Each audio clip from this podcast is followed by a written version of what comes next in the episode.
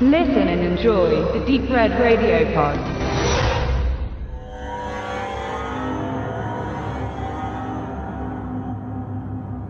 Als Flatliners 1990 in die Kinos kam, war er schon etwas Besonderes. Mit einer klaren Kalkulation wollte man einen teuer produzierten Horrorfilm an die Jugend verkaufen.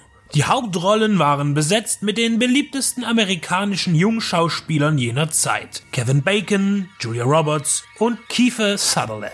Tom Cruise war für so einen Film fast schon zu groß geworden. Aber auch Kevin Bacon und Julia Roberts waren jeweils im selben Jahr mit weitaus erwachseneren Figuren zu sehen. In Tremors und Pretty Woman. So dass man auch nicht mehr von Newcomern reden konnte.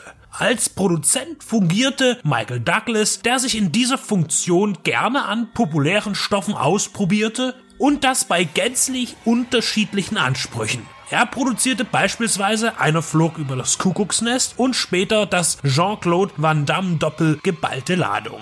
Regisseur Joel Schumacher drehte bis Flatliners seit den 70er Jahren eher sporadisch Filme und mit den 90ern kam seine erfolgreichste Zeit zwischen umstrittenen Batman-Filmen und anspruchsvollen Grisham-Adaptionen wie Der Klient oder Die Jury. Wenn es eine Formel gab, dann ging sie nur bedingt auf. Flatliners spielte das Dreifache seiner Produktionskosten ein. Es gab keine Verluste, aber für Columbia Pictures auch keine übermäßigen Gewinne. Nach 17 Jahren erlaubte sich das Studio ein Remake, das mit wenigen Änderungen dieselbe Geschichte erzählt. Eine Gruppe von fünf Medizinstudenten macht Selbstexperimente mit Nahtoderfahrungen. Im Verborgenen treffen sie sich und bringen das Herz von einem zum Stillstand. Nach einer vereinbarten Zeit holen die gerade lebendigen Jungärzte ihren Kommilitonen ins Diesseits zurück. Der Ausgangspunkt dieser waghalsigen Unternehmungen ist zu erforschen, was kommt, wenn der Körper abgestellt ist. Nichts? Ein Tunnel mit einem Licht am Ende? Ein Wiedersehen mit verstorbenen Verwandten? Im ersten Flatliners beschränkt sich eine durch den klinischen Tod erworbene Bewusstseinserweiterung auf negative Erlebnisse. Im Remake zeigt man auch die vermeintlich positiven Entwicklungen, Verbesserungen der Auffassungsgabe, der kognitiven Fähigkeiten, Euphorie, eine Neusortierung des Gehirns, wie ein Filter, der die Leistung reinigt und optimiert. Aber dieser schöne Traum wird schnell beseitigt durch die ersten Horrortrips. Denn das Schlimmste, was die Projektteilnehmer einem anderen Menschen in ihrem Leben angetan haben, kehrt in ihres zurück als Illusion, die aber sehr aktiv auf Geist und Körper einwirkt.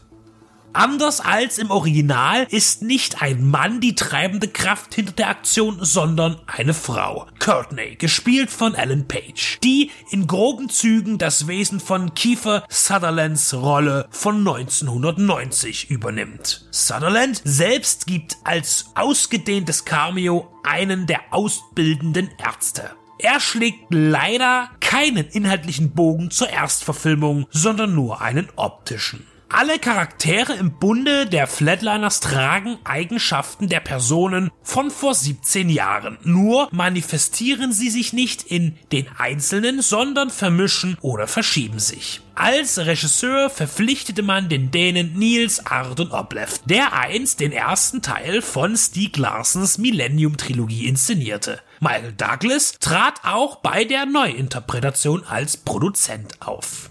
Die Zeiten, als Remakes selbst zu Klassikern wurden und berühmter als ihre Vorbilder, sind vorbei.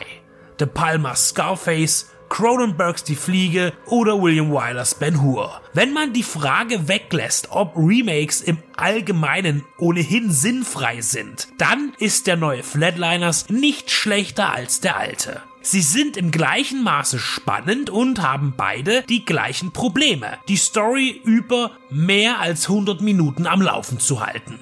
Der aktuelle ist etwas poppiger und der 1990er optisch durch ausschließliche Handarbeit in seinem Stil überzeugender. Neue Generation, neues Glück ist das Motto.